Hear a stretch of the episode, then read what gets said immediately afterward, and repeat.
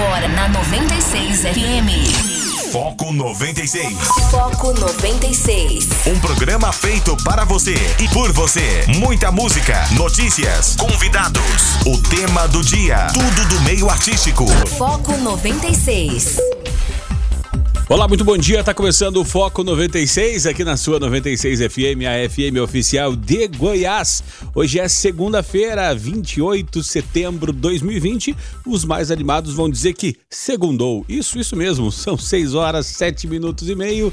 Eu sou Rogério Fernandes. Nós vamos juntos até às 8 horas trazendo notícia e informação para você aqui através da frequência 96.3.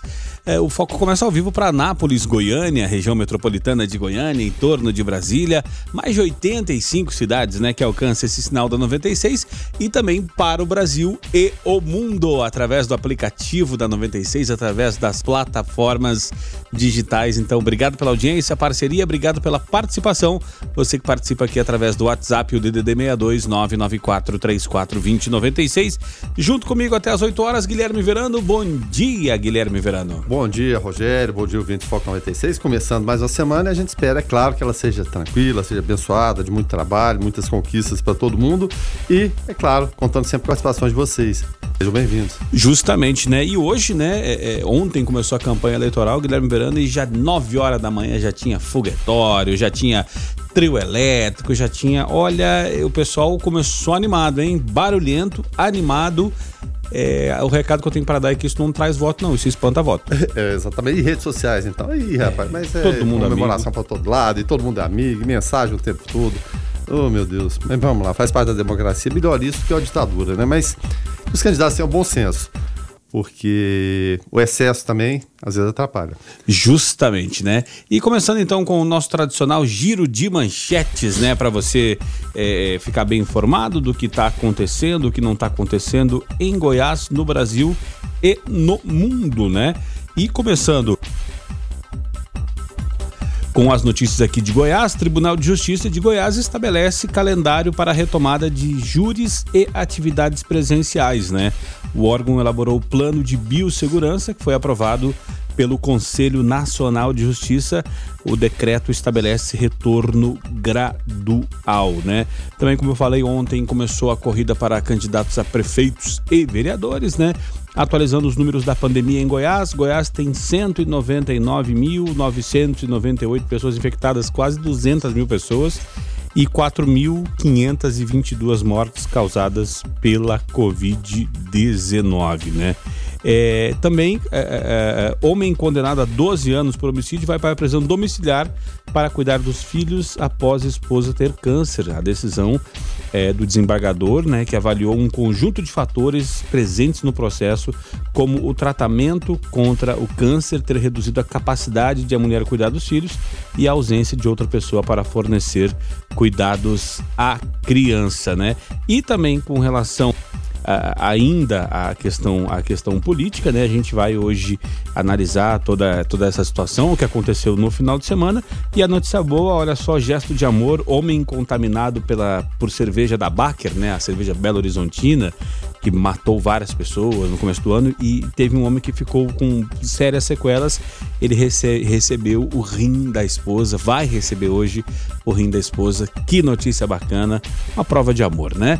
Guilherme o que mais tu destaca pra gente hoje, segunda-feira, 28 de setembro, agora que são 6 horas e 11 minutos. Uma sensação que os ouvintes já estão sentindo, a gente aqui também. O calor predomina em boa parte do Brasil nessa segunda-feira.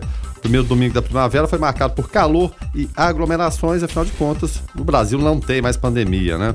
Nos Estados Unidos, olha só, Donald Trump não pagou imposto de renda em 10 dos últimos 15 anos até ser eleito. Advogado diz que informações de reportagem do New York Times são imprecisas, entre aspas. Né? Ainda nos Estados Unidos, a justiça barrou decisão do governo Trump de proibir o TikTok. A proibição de baixar o aplicativo entraria em vigor na noite de ontem. Aqui no Brasil, na política, o governo apresenta nessa segunda a proposta de reforma tributária. O novo tributo para compensar a desoneração da folha salarial está previsto. E por fim, aqui, perícia do INSS. É, dor, descaso e filas. Um milhão de brasileiros esperam atendimento. É uma situação terrível que a gente está vendo aí no dia a dia, nas matérias, reportagens. Mas isso é só o começo. Estamos aqui aguardando a sua participação. Bom dia. 994-34-2096 é o WhatsApp para você participar do Foco 96. Está começando agora. Foco 96. 6 horas 16 minutos. Esse é o Foco 96, aqui na sua 96 FM, a FM oficial de Goiás. Você pode participar aqui através do 994 34 2096, né? E nós tivemos nesse final de semana, Guilherme Verano, até, até, no, até o Fantástico, né? Trouxe uma, uma visibilidade bastante grande é, para um caso, né? De, de um, é, um julgamento que foi adiado, né? O pessoal acabou indo embora. É, brigaram por causa de máscara, enfim, e aí o juiz e promotor brigaram e acabaram soltando os presos é, acusados de homicídio, né?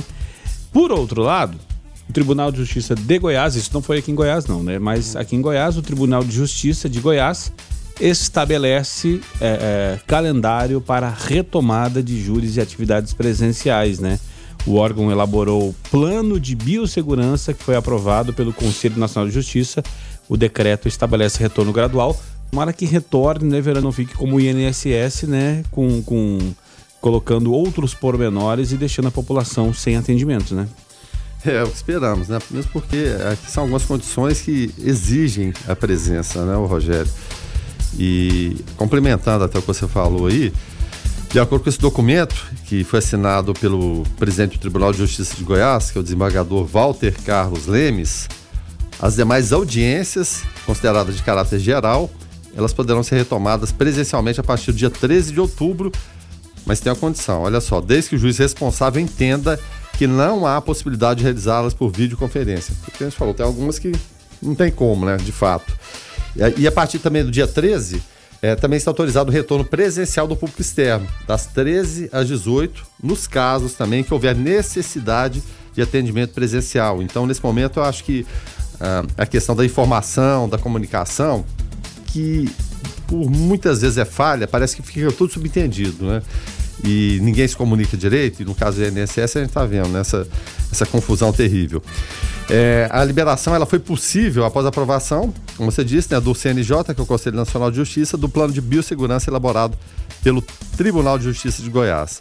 Aí, é claro, o documento prevê a realização dos júris presenciais, só pode ocorrer com a taxa de ocupação de leitos de UTI em no máximo 90% por no mínimo duas semanas. Então, são condições que têm que ser observadas lá fora. Também não pode haver aumento do número de óbitos é, em razão da Covid-19, também por duas semanas seguidas, viu, Rogério? E para finalizar aqui, os júris deverão ser realizados em espaços com ocupação máxima de 30% de sua capacidade, Aí é aquelas regras que a gente já está vendo no dia a dia que as pessoas não cumprem, mas no tribunal do, do, do júri, com certeza, evidentemente, vão ser cumpridas, né? Que é um espaço de maior controle. É, então, 30% da capacidade, distanciamento de um metro e meio entre as cadeiras dos magistrados, além do uso de fitas de isolamento imobiliário e adesivos no piso para garantir também a distância determinada. O júri vai passar por sanitização, higienização dos ambientes, equipamentos, piso, é, máquinas, mesas, cadeiras, computadores, enfim, todos os equipamentos necessários, né, banheiros, lavatórios. E em relação às apresentações mensais, em juízo daqueles em regime aberto, semiaberto e livramento condicional, assim como dos réus que cumprem medida cautelar de suspensão condicional em processo, o decreto estabelece que elas permaneçam suspensas até o dia 7 de janeiro de 2021. Então são as novas regras aí que todos fiquem atentos, mas principalmente as cumpram, né, Rogério? Porque regras a gente tem tantas no Brasil, e situações que a gente está vendo lá fora e aqui na nossa cidade também, é, é o que eu estou falando, parece que a pandemia acabou. As pessoas circulando, e não basta circular, aglomerar, mas, hum, mas muita gente sem máscara também nos parques da cidade. Foco 96. Esportes. Guilherme Verano, momento do esporte. Ontem, depois de batalhas judiciais, depois de medidas liminares, decisões liminares, um monte de coisa, é, com quase meia hora de atraso, Palmeiras e Flamengo entraram em campo e o Palmeiras tomou um calor do Fraldinha, do Mirim, do time do, do ensino médio do Flamengo. Olha, quase que não ganha, Verano. É, rapaz, que situação. Né? O Flamengo foi ficando isolado, isolado, isolado ao longo da semana e teve que entrar em campo, porque ia arrumar uma confusão para si pro campeonato, né? Mas teve um bom senso de e viu que o bicho é tão. O professor, assim, né? Não, não, é, não é esse espanto todo, não. Jogou, jogou bem. É, o goleiro Hugo do Flamengo, que goleiro seguro, rapaz. Que, é. que fantástico. Eu fiquei realmente impressionado. Eu vou te falar que às vezes é o momento de descobrir é, é, peças e soluções que é, outrora não conseguiria, porque não teria espaço. Quando que esse menino teria espaço para Ele jogar? é o quarto goleiro do Flamengo, Pois pra é. você ter ideia. Mas fantástico, muito seguro. Que, que futuro promissor. Lembrou muito o Dida no- no início da carreira. Dupla de zaga. compridos, né? É, dupla de zaga também muito bem. Enfim, o Flamengo jogou com autoridade, tranquilidade. Se tivesse vencido o jogo ontem, seria normal, perfeitamente normal. E que bom que entrou em campo, né? O importante é isso, rapaz. Vamos, vamos, vamos, vamos seguir em frente com esse campeonato e respeitar os protocolos, né? E no caso do Flamengo a coisa falhou e muito. Mas então vamos conferir os resultados da 12 rodada da Série A.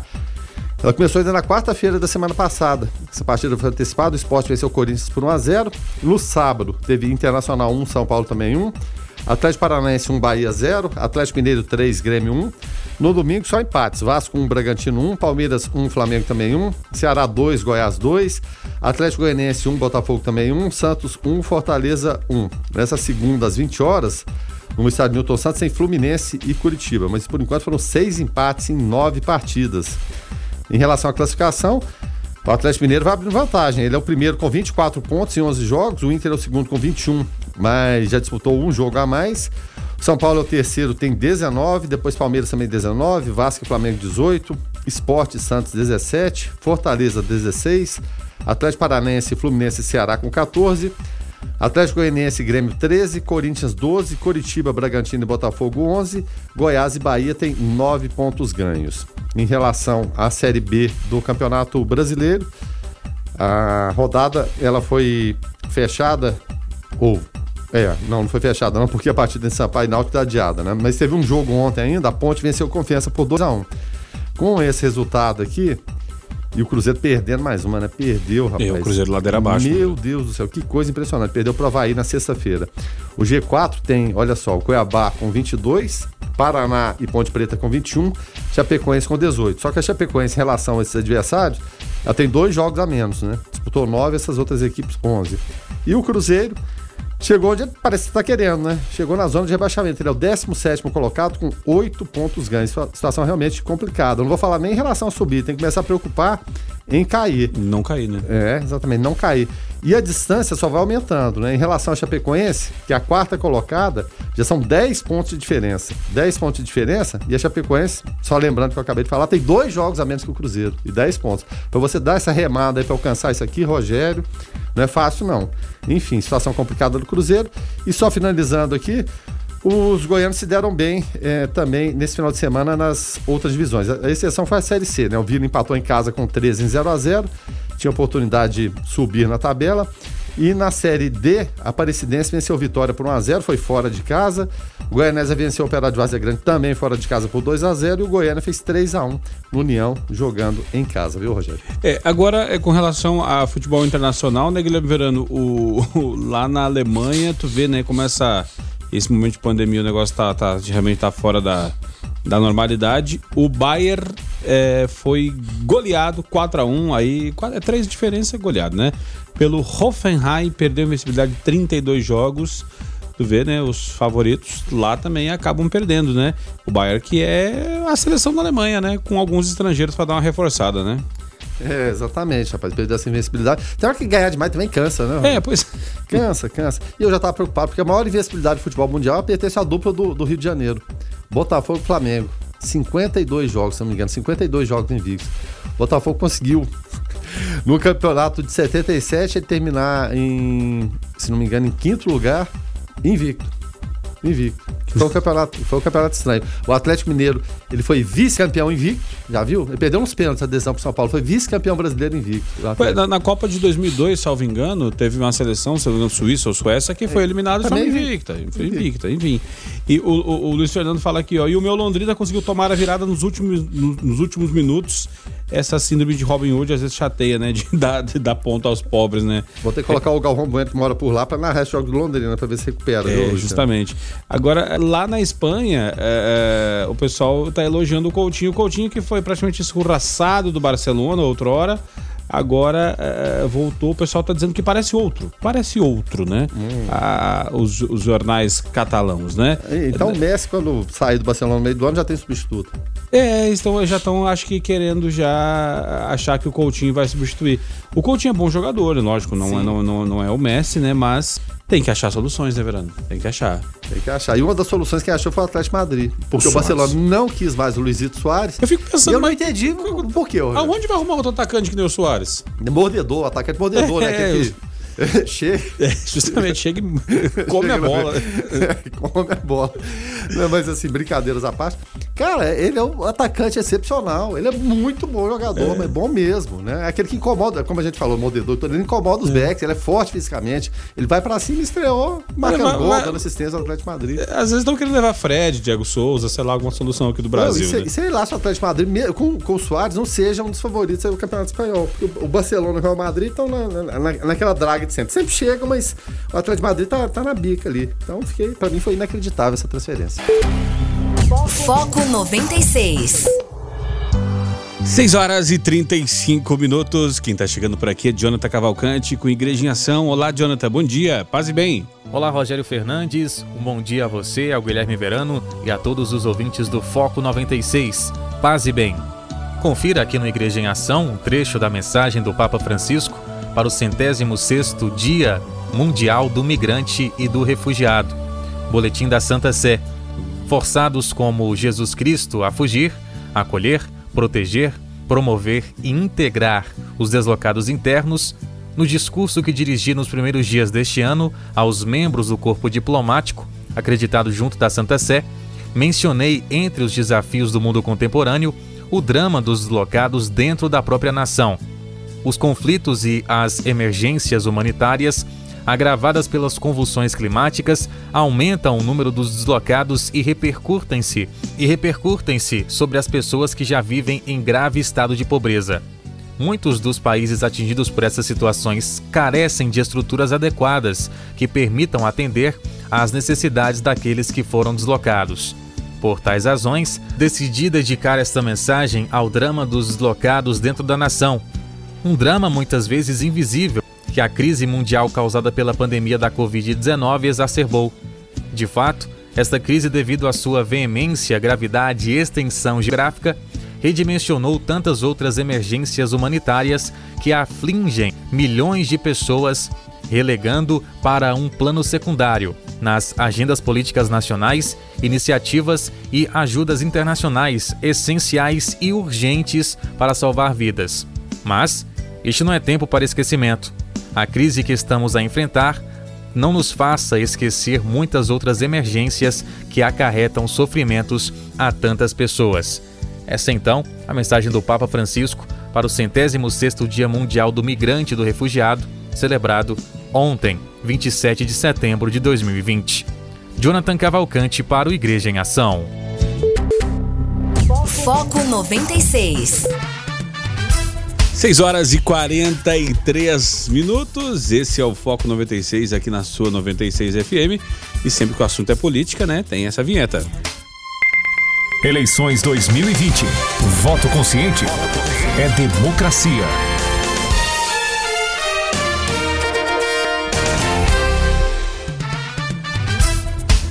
PTB, lá no Rio de Janeiro, desiste de candidatura à Prefeitura do Rio após prisão de Cristiane Brasil. Guilherme Verano, já tivemos o, o- o caso aí do Crivella, né? É, é, agora Cristiane Brasil, será que vai sobrar daqui a pouco candidato para concorrer à Prefeitura do Rio?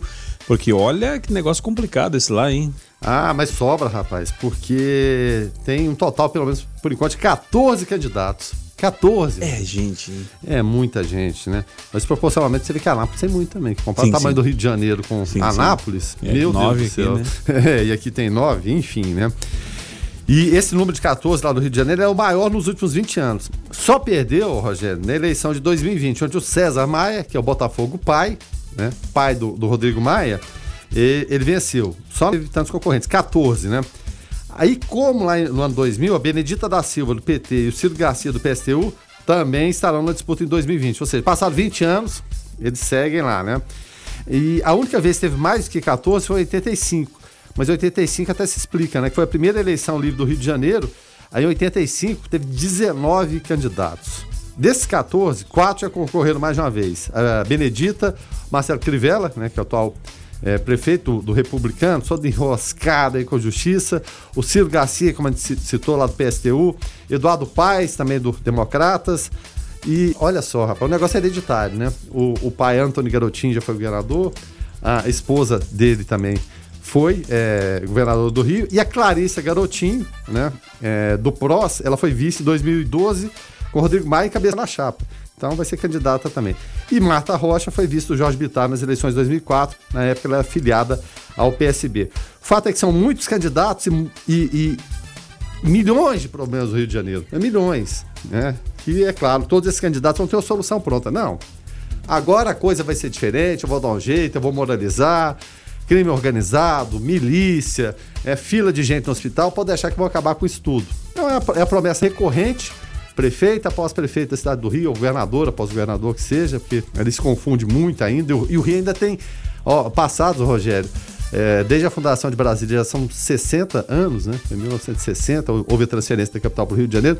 O Rio ainda tem áreas de, de capital, aquele pessoal que ficou lá, porque parte da administração foi para Brasília, alguns órgãos ficaram no Rio de Janeiro ainda, então ainda tem aqueles áreas de capital do Brasil, né? O Rio de Janeiro. E é claro, enfrenta inúmeros problemas e ninguém dá solução, Rogério. Eu citei que 85, né? Eleição livre depois da redemocratização. O que, que mudou de lá para cá, a não ser piorar a cidade do Rio de Janeiro? piorou, né? Passa 35 é. anos, 35 anos é quase que uma geração, né, Rogério? E nada mudou, ou mudou para muito pior, né? Vive à mercê da milícia, tráfico, crime organizado e políticos corruptos em todos os níveis. Foco 96. Enquanto aqui no Brasil a corrida, né, é, é, com relação às eleições municipais, e aí, Guilherme Verano, o que teve de agora de candidato, que agora, agora é candidato, não é mais pré-candidato, né? Que, que, que, vem nas redes sociais, encontra a gente na rua e fala, ó, oh, preciso do teu apoio, hein? Você e da sua família tal, né?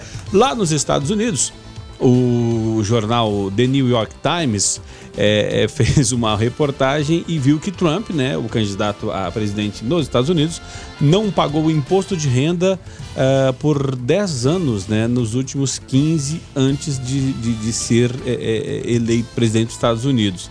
Guilherme Verano, por aqui tem, tem, tem, tem, até presidente aí que disse também que tudo que pudesse sonegar, sonegava, né? Mas enfim, será uma prática comum desses ricaços aí sonegar impostos, Guilherme Verano? Rapaz, que coisa, né?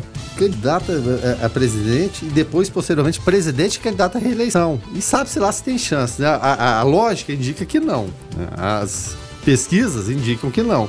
Mas só que é tudo tão maluco, né? E as coisas são tão sem pé nem cabeça que existe essa informação que é oficial, né? Do próprio governo americano. Mas o, aí o advogado pegou e falou: não, na última década o presidente Trump pagou dezenas de milhões de dólares de impostos ao governo federal, inclusive milhões, ele anunciou sua candidatura em 2015. Ou seja, é guerra de informação, Rogério. E a gente viu ontem, foi deflagrado o processo eleitoral no, no Brasil todo, aqui também. Então, a, as redes sociais são inundadas de informações o tempo todo. Pessoas falam coisas sérias, pessoas é, trazem fake news, e, e, foi até motivo do pronunciamento do é, ministro Barroso, né, em, em cadeia nacional nesse último final de semana, que uma das maiores lutas que a gente vai ter agora é combate às fake news. Né? Porque vai ter gente que vai produzir em relação a tudo e a todos. E uma notícia mal colocada ali, ela ganha e pode viralizar e depois não tem espaço que se abra é, para defesa do outro que vai resolver a situação. Então, cabe ao eleitor não passar essas notícias adiante, verificar, olhar tudo. Em relação ao Trump, completamente maluco o cenário eleitoral americano. O, o, o, Trump é tão sem pé nem cabeça que ele pegou e falou que o Joe Biden, o, o candidato democrata a presidente, é, ele vai pedir que faça-se, ou, que se faça, né? É claro, um exame antidoping nele antes da eleição. Ele diz que ele é, son, ele é sonolento, ele é estranho, parece que ele tá drogado. Tem condição, rapaz? Tem, tem condição, porque a gente acha o, o Brasil assim um paraíso da, da, das maluquices em relação ao político. Mas nos Estados Unidos o jogo parece ser mais pesado. Porque o Trump só fala sandice o tempo todo. E vai depender tudo Rogério, é, porque vai depender o quê? Da motivação do eleitor. E o Trump, é claro, tem seus seguidores são fiéis e são sempre motivados a ir votar. Aí tem a questão de eleições pelo correio, ele quer impugnar, ele quer que seja, o declarar, seja declarado vencedor. e ele tem maioria na, na, na Suprema Corte, pelo menos em relação a, a posições mais à direita, seja declarada antes se abre os votos do Correio. Porque, segundo ele, voto do Correio vai ser tudo fraudado. Porque ele só perde essa eleição se tiver fraude. E não vai ser uma eleição pacífica, você pode ter certeza, ou uma transição pacífica, caso ele perca. Vai ser complicado esse processo eleitoral americano. Vou lembrar que lá atrás, na eleição do George Bush filho, é, houve aquela confusão de votos na Flórida, recontagem. O fato é que ele, no voto popular, ele teve menos votos que o seu, seu, seu rival, o Al Gore. E a confusão, voto daqui e dali, a Flórida é sempre fundamental.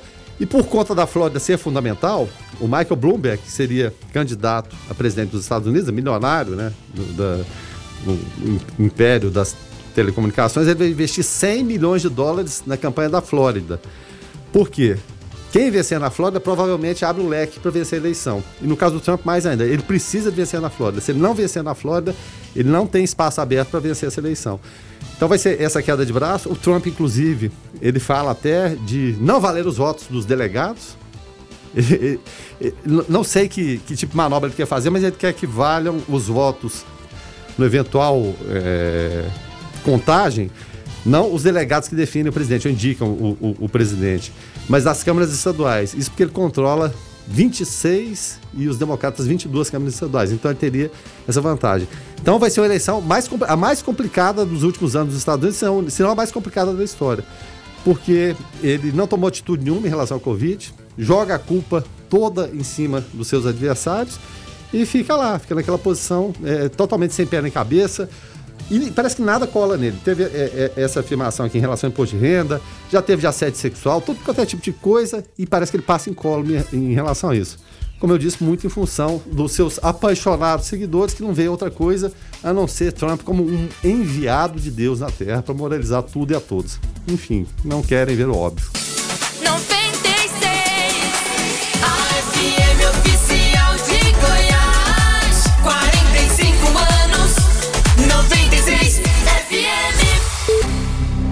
Foco 96.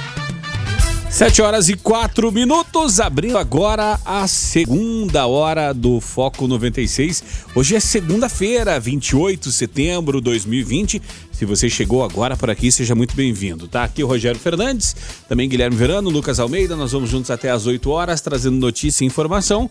Você pode participar através do WhatsApp do DDD 62 994 34 2096. E hoje, né, 28 de setembro, é, seria aniversário, Guilherme Verano, de Tim Maia, é, o síndico, né? Tim Maia faria 78 anos de idade.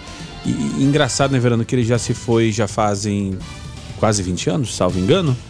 Quase 20 anos que ele já se foi, se não mais. E, e, estaria com 78. Ele foi na faixa dos 50 ali, mas estava acabado, né? Obesidade, drogas, e, e, e, todo um estilo de vida desregrado deram uma acabada no Timaya em vida ainda. É, exatamente, né, rapaz? Acabaram com um, um, dos maiores ícones né, da música popular brasileira em relação à voz inconfundível, né? O, o Tim falou a primeira, a primeira palavra ali, todo mundo sabe que é ele, né? Marcou, é claro, muito e até hoje, evidentemente, um, uma obra do, do, tamanho do Tim Maia não, não para com seu falecimento, né? Ela, ela corre, evidentemente, muitas regravações, muita gente que é, tenta seguir aquela linha, mas o Tim Maia é inimitável, inconfundível e é uma vida louca. Né? A verdade é essa. Tanto aqui como nos Estados Unidos também, acabou sendo deportado. Enfim, o, o filme que retratou a vida dele, ali é, é, entre comédia e tragédia, né, do, do, do, dia a dia, questão com o Roberto Carlos. Treta com o Roberto Carlos. Meu, a treta dele com o Roberto Carlos é hilária, né? Em relação também à, à época que ele entregava marmitas, e, e a marmita que ia para casa do Erasmo Carlos sempre, sempre chegava com menos comida.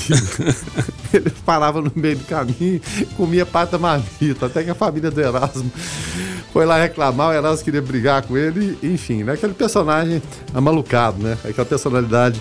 É assim, como não se faz mais hoje em dia no, no politicamente correto. É lamentável que tenha ido, mas é claro, a, a grande obra do, do Tim Maia fica para sempre. Inclusive, o, o, o Tiago Abravanel, que é neto do Silvio Santos, né, ele conta uma história maravilhosa, a história é. dizendo que o Tim Maia mandou um ofício pro SBT, endereçado ao Silvio Santos, já era o Tim Maia, não, né, já era o Tim Maia que teria acesso ao Santos, mas ele foi porque ele estava incomodado com a qualidade do áudio do microfone do Silvio Santos, aquele microfone que fica aqui no, no peito, né? Sei. Ele falou: olha, o senhor tem possibilidade de ter aí microfones com melhor qualidade, por que o senhor não usa? Aí começou a falar as marcas do microfone: usa um Shure, usa um Sennheiser, usa outro microfone. Esse microfone não tem qualidade e tal.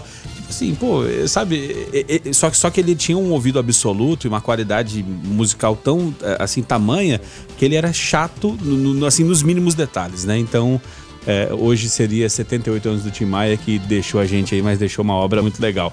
E hoje também, Guilherme, é, hoje também é, é Dia Mundial contra a Raiva, tá? Então é, é, vamos esperar o, o resto do dia aí para ter mais informações para saber se é a raiva dos cachorrinhos, né? A doença raiva ou se é a raiva essa, aquela que você, né? Que alguém põe o dedo para fora do carro no trânsito, né? Que o pessoal que você dá bom dia o pessoal pergunta bom dia por quê, enfim, né? Para saber qual delas que é, mas qualquer uma das duas precisa de tratamento, né? É, precisa, ainda mais quando se transfere essa raiva, você estava falando em relação à, à raiva dos animais, a raiva dos seres humanos é transferida para os animais indefesos, né? Como houve um, um- um caso, está sendo propagado, é claro, evidentemente em todas as redes sociais, procurando quem atirou no cãozinho, né? Que não, não, não soube lidar com a, uma questão ali de um, de um, de um, de um simples cãozinho, né? Teve que matá-lo, en- enfim, né? É lamentável o que houve, a gente espera que haja a punição de- devida e, evidentemente, agora com é, a nova lei, né, que foi sancionada, se não me engano, semana retrasada em relação a isso, maus tratos a animais, né, pode dar até cadeia. É, é, agora falando de, de uma notícia boa, a gente trouxe ela na, na abertura do programa com relação a, a- aos destaques, né? É, lá em janeiro teve aquele caso da cervejaria Baker, para quem não lembra, né? A cerveja, a cervejaria Baker, a Belo Horizontina, cerveja artesanal lá de Minas Gerais. É, a cerveja ficou contaminada por uma substância, né? Que acabou é, vazando da serpentina ah, dos tonéis, né? ah, o dietinoglicol, né? Dietilenoglicol, é, é, essa substância altamente tóxica, acabou matando muitas pessoas e uma pessoa que ficou, que foi atingida foi o Cristiano, né? Ele não, não faleceu, né? Mas é, ficou com sérias sequelas o Cristiano Gomes e entre as sequelas a questão renal, né? A questão é, do rim ficou muito comprometida.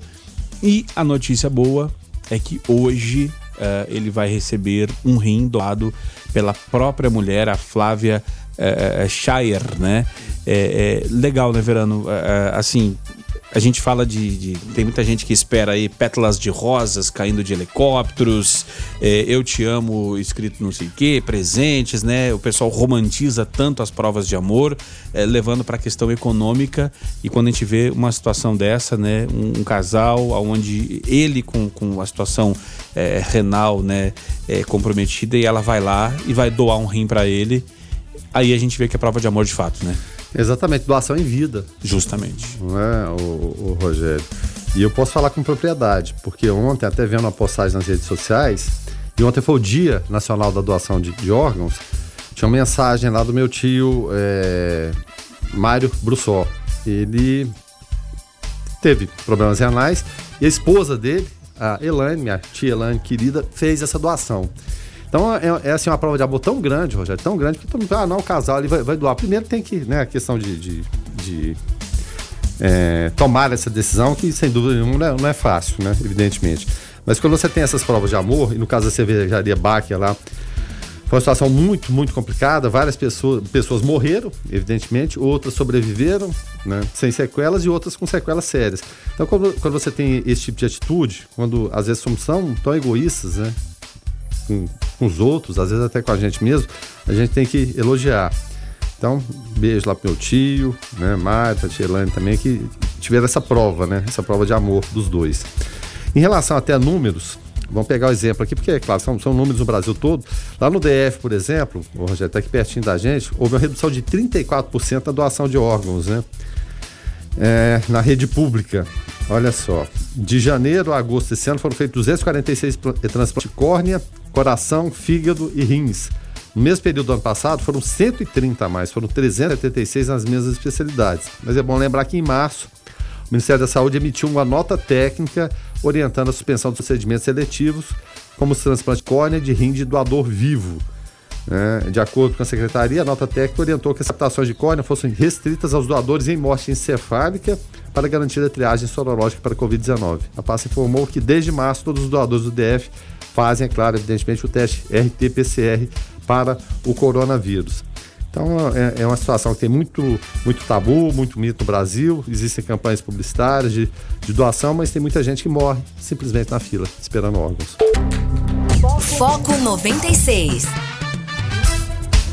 7 horas 15 minutos, esse é o Foco 96 aqui na sua 96 FM e demanda de trabalho aumenta e rotina se torna ainda mais cansativa para motoristas de ambulância.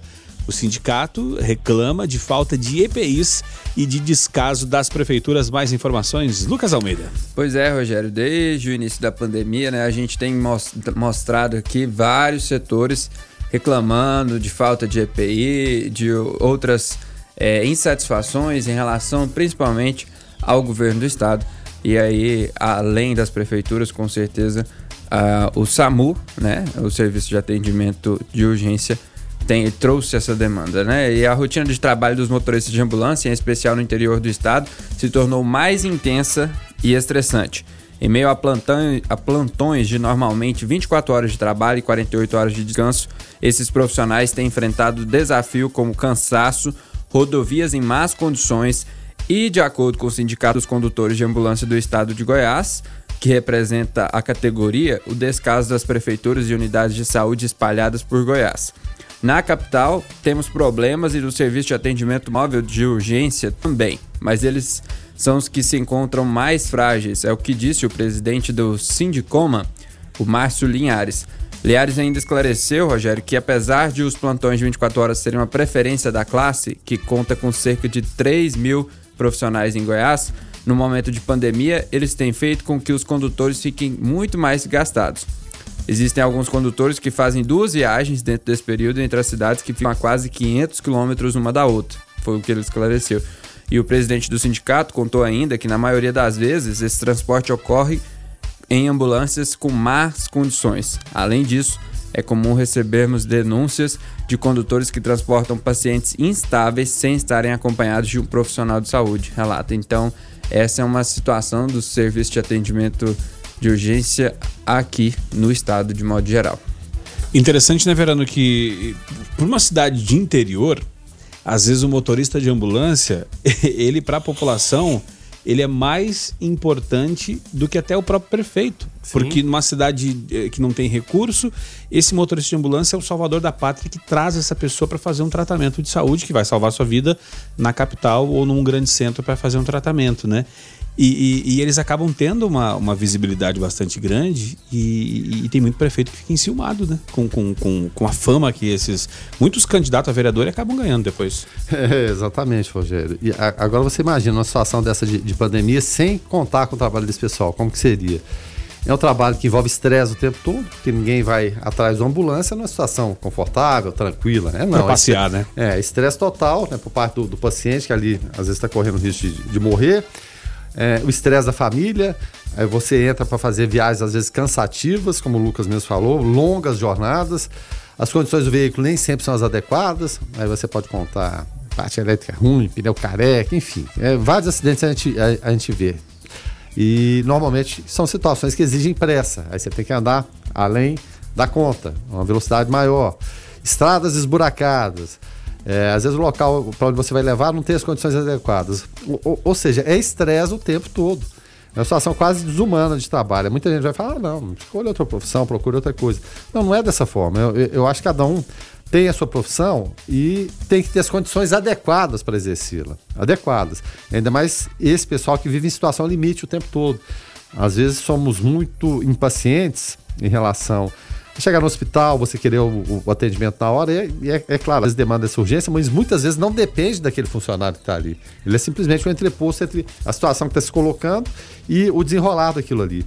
E tem também problemas familiares, tem problemas econômicos, financeiros, tem estresse, tem muita coisa envolvida. Então, é, essas condições deveriam ser melhoradas. E, é. é claro, isso envolve governo do estado, envolve prefeituras e envolve também aqui a participação dos sindicatos para poder cobrar isso. E outra coisa, Rogério, também é a gente tem histórias já, né, de alguns profissionais de saúde que além de todos esses fatores que o Guilherme disse, também o risco de contaminação que é alto, né? Como por exemplo a gente já viu algumas histórias, principalmente lá em Goiânia, de um motorista de ambulância que é, foi contaminado a partir do seu serviço. O próprio SAMU, né, me engano. Sim, e passou algum tempo na UTI, né? Mas graças a Deus conseguiu sobreviver à Covid-19. Então é uma realidade de, de profissionais da área que realmente, é, por conta né, de toda essa demanda, acabam sofrendo. Foco 96.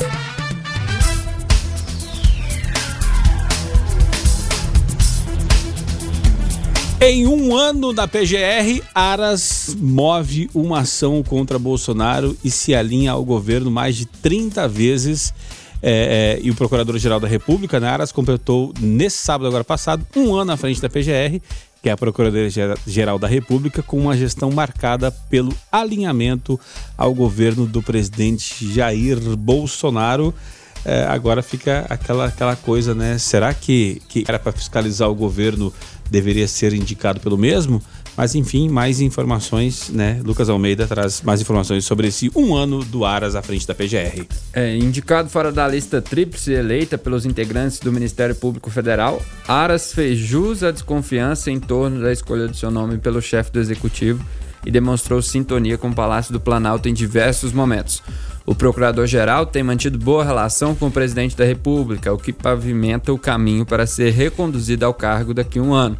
Por outro lado, ele tem se mantido afastado da categoria. Bolsonaro já chegou a afirmar que Aras entra fortemente, abre aspas, na disputa por uma vaga ao STF, caso ele possa indicar um terceiro nome à corte em um eventual segundo mandato no Palácio do Planalto entre 2023 a 2026. Entre manifestações encaminhadas ao STF e medidas adotadas pela própria PGR, a Procuradoria se alinhou ao governo em mais de 30 vezes. Na contramão desse número, em apenas uma oportunidade, Aras apresentou uma ação constitucional contra ato do presidente Jair Bolsonaro. Isso ocorreu quando o executivo editou a medida provisória que institui o contrato de trabalho verde e amarelo e a PGR pediu que a invalidação de dois trechos do texto assinado por Bolsonaro.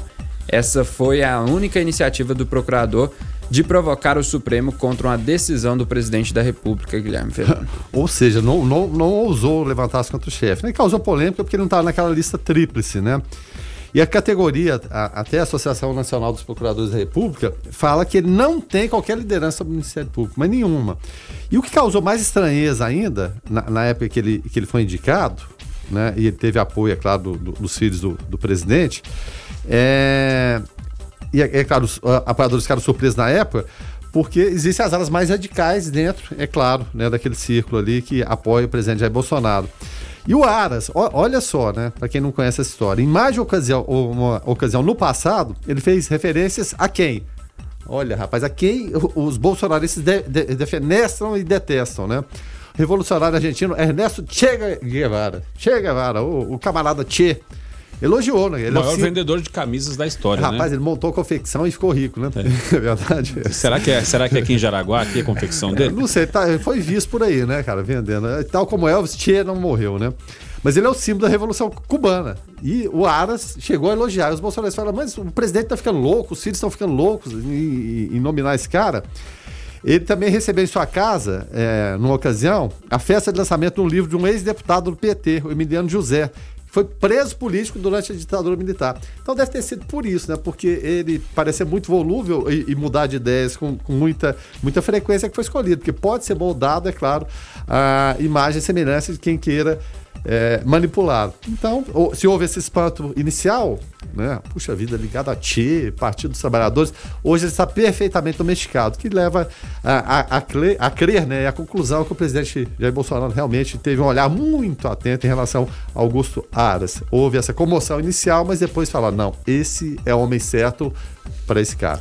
É, e caso não dê certo, né, dele, dele ser indicado ao Supremo Tribunal Federal, é, podia tentar uma carreira política, né? Porque aí estão o Sérgio Moro e o Wilson Whitson que mostraram que dá para ter muito sucesso, sair da área jurídica e ir pra carreira política, né? É, mas no caso do Witzel a coisa pegou, né, rapaz? No caso do Moro, é, sumiu, né? A verdade é Foi essa. uma saída à francesa. A saída francesa.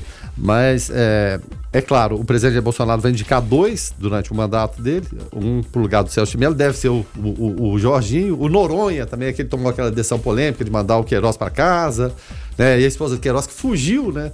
Tava foragida e mesmo assim concedeu uma, uma, assim, uma ação totalmente inexplicável. Então Noronha sonhava com isso. Mas o Jorginho deve ser indicado. Mas é claro, ano que vem tem outra vaga. Agora tem a do Celso de Mello, ano que vem tem o Marco Aurélio Melo. Aí, quem sabe o, o, o, desembargador, o Noronha, possa alçar ou querer essa vaga. É claro, se o presidente Jair Bolsonaro for candidato à reeleição, e deve ser, e se for reeleito, aí surge uma terceira vaga. Aí é o sonho dourado do Augusto Aras, né? Aquele de arrumar um emprego que é praticamente vitalício, né? Tanto é que o Celso Melo está saindo agora aos 75 anos e muito bem remunerado. Foco 96. 7 horas e 44 minutos. Esse é o Foco 96 aqui na sua 96 FM. E toda vez que o assunto é política, né, tem essa vinheta. Eleições 2020. Voto consciente é democracia.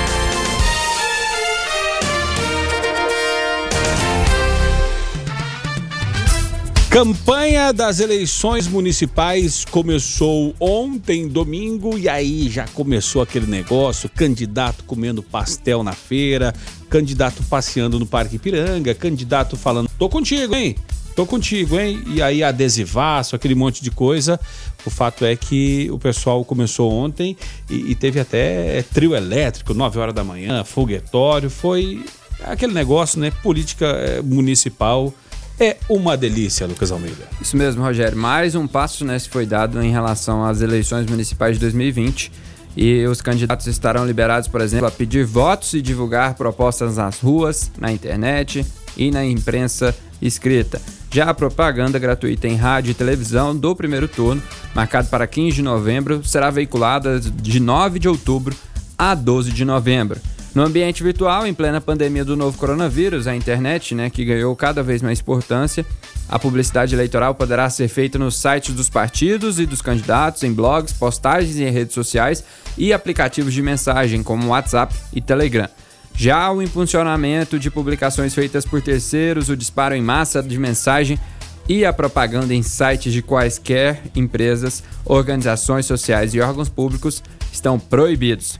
Outra conduta também proibida na mira da Justiça Eleitoral são os conteúdos enganosos ou descaracterizados utilizados pelos candidatos. Nesses casos, eles serão responsabilizados por publicações desse tipo. Nas ruas também ficarão permitidas bandeiras móveis entre 6 horas e 22 horas, desde que não atrapalhem o trânsito de veículos de pedestres. Os carros de som só serão permitidos em carreatas, passeatas ou durante comícios e reuniões. Os candidatos também podem colocar em mesas materiais impressos de campanha. Para receber denúncias de cidadãos, além do registro em cartórios eleitorais e no Ministério Público Eleitoral, o aplicativo Pardal, ele é específico para informar irregularidade de campanha, também estará disponível. Todas as denúncias precisam identificar quem denunciou, Rogério. É, é Verano, é, agora é briga de foice no escuro, né? O pessoal é, todo mundo aí. E, e, o Verano falava de manhã, nós falávamos aqui em off, né? 26 por vaga em Nápoles? É, a conta, se não me engano, é essa. Para vereador? É, rapaz, disputa acirrada, né? Quase 700 candidatos aí. Mais concorrido que muitos vestibulares, né? A nível, a nível de Brasil. rapaz, mas muito mais. Em relação a, a, a candidatos, também nove candidatos. A gente até citava o exemplo do Rio de Janeiro, vai ter 14. Só que proporcionalmente a população do Rio de Anápolis, né? Era pro Rio ter muito mais candidatos, né? Bom, enfim, o fato é que é uma disputa acirrada. Se já era baseado na eleição passada, com, com muito menos intensidade, evidentemente, em redes sociais, agora intensifica-se muito mais e ainda mais por conta da, da, da pandemia. Como o Rogério falou, tem candidato tá nem aí, tá na praça, tá por ali, por aqui, circulando, ou seja, aquele corpo a corpo que a gente pensou né, que fosse em menor escala, pode até ser, mas ele não vai sumir, não vai, não vai desaparecer, evidentemente. Existem as carreatas, tem todas as normas para seguir. O Rogério e eu brincávamos até na semana passada. Será que é época de eleição é, o Código Brasileiro de Trânsito ele fica à parte, porque o que a gente vai ver é candidato em cima de, de carroceria, e pode, então o candidato pode em cima de carroceria? Não, não sei, né? Isso é uma pergunta aí em relação a isso. Mas aí é foguetório, é a festa da democracia. Tem, tem gente, evidentemente, que não gosta dessa barulheira, às vezes o excesso acho que prejudica é, mais do que ajuda, mas a outra opção é ditadura, né? Onde nada disso aí é possível. Então, é claro, você tem que, evidentemente, observar tudo, a, a, as propostas, acompanhar e decidir né, quem será o melhor é, dentro da, daquilo que você espera é, que seja uma cidade mais justa e, e, mais humana, tanto em relação, é claro, a eleições de prefeitos, que a gente vai, vai, vai ter Brasil afora, e de vereadores também. E principalmente ficar de olho em fake news, Rogério, porque é, elas vão surgir. É, o ministro Barroso, eu até falava na primeira hora do programa, a primeira preocupação dele disse que a grande luta dessas eleições vai ser contra fake news, que elas podem acontecer. Só que é, você denegrir a imagem de alguém é complicado, às vezes pode ter efeito reverso, porque a gente espera que a população tenha essa maturidade para saber filtrar o que, que é verdade e o que, que não é verdade, o que, que é mito ou não. Não ficar passando né, histórias adiante. Né? Se ela é verdadeira, ótimo, né? passemos. Mas vamos ter parcimônia, vamos ter cuidado com isso né, porque você não pode sair aí distribuindo é, é, fake news e principalmente destruindo reputações. Então vai, ser, vai ter muito, muito de, de internet. Pode esperar. É, é claro, todos aqui foram inundados com um monte de mensagens o tempo todo em redes sociais, mas tem candidato sorrindo e, e, pedindo voto agora. Mas, é claro, é a democracia. É, com relação aos candidatos a vereador, é humanamente impossível cobrir todos, até porque são quase 700, né? Mas com relação aos candidatos a prefeito, já tem como ter, é, saber como foi a rotina deles. É, o pessoal já começou ontem é, essas, é, essas práticas né, é, de, de, de, pedir votos e fazer campanha, ou deixou para hoje, Lucas? Sim, Rogério. houve uma movimentação, principalmente nas redes sociais, né, de quase todos os candidatos à Prefeitura Municipal de Anápolis e o candidato do do PSL, Valeriana Abreu, por volta da meia-noite, inclusive, do último domingo, é, postou um vídeo dizendo que ali se iniciava um dos momentos mais importantes da sua vida. Mais tarde, ele esteve é, fazendo um adesivaço na rua. Também, é, outro que recorreu às redes sociais foi o candidato do MDB, o Márcio Correia, que logo no início da manhã ele usou a ferramenta do IGTV no Instagram para lançar a sua campanha e logo em seguida também foi para as ruas, Guilherme.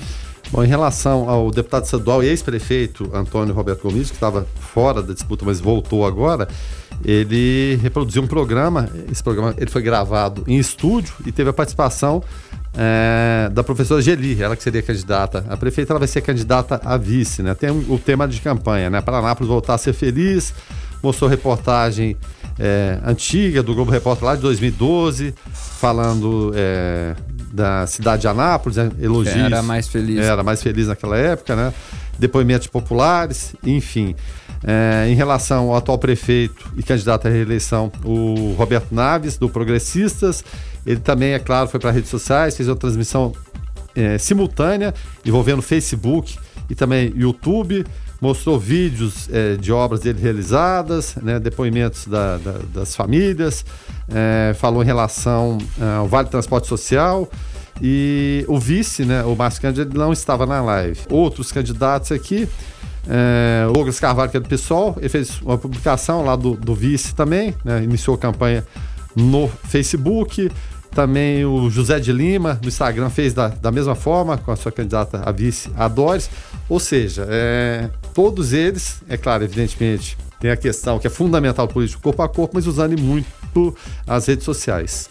Não se encontrou nenhum registro né, de, de, algo, de alguma campanha da questão do João Gomes, nem do delegado Humberto Evangelista e também nem do Josmar Moura, Rogério.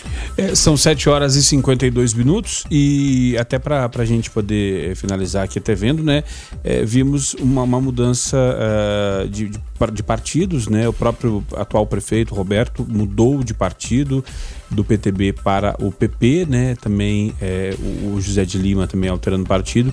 É porque assim, é, é, candidatos tradicionais na disputa a gente até associa já o candidato ao número, né? E aí mudando de número no primeiro momento causa uma estranheza, mas nada que uma bela musiquinha, um belo jingle na campanha política não faça colar uh, uh, o número ao candidato, né, Guilherme Verano? Aí eu sempre lembro das campanhas. A campanha para presidente em 89, em 89 foi, foi fantástica em relação a jingles. Né? O, o Ulisses Guimarães, o bote fé no velhinho, velhinho é demais, vai mudar o Brasil do Oiapoque ao Chuí, acabar com a malandragem que tem por aí. Lá atrás, dos anos 60, vai, vai, vassourinha, Jânio quase, que ele ia varrer a corrupção. Ou seja, o tema recorrente é sempre corrupção, né? E a gente parece que não consegue varrer essa chaga, né? Que tá, tá aí no Brasil, mas os jingles de campanha são, são clássicos, sem dúvida nenhuma, são importantes. Lembrei do Afonso Camargo, rapaz. Afonso Camargo foi o criador do Vale Transporte. Medida mais justa, ninguém pode negar.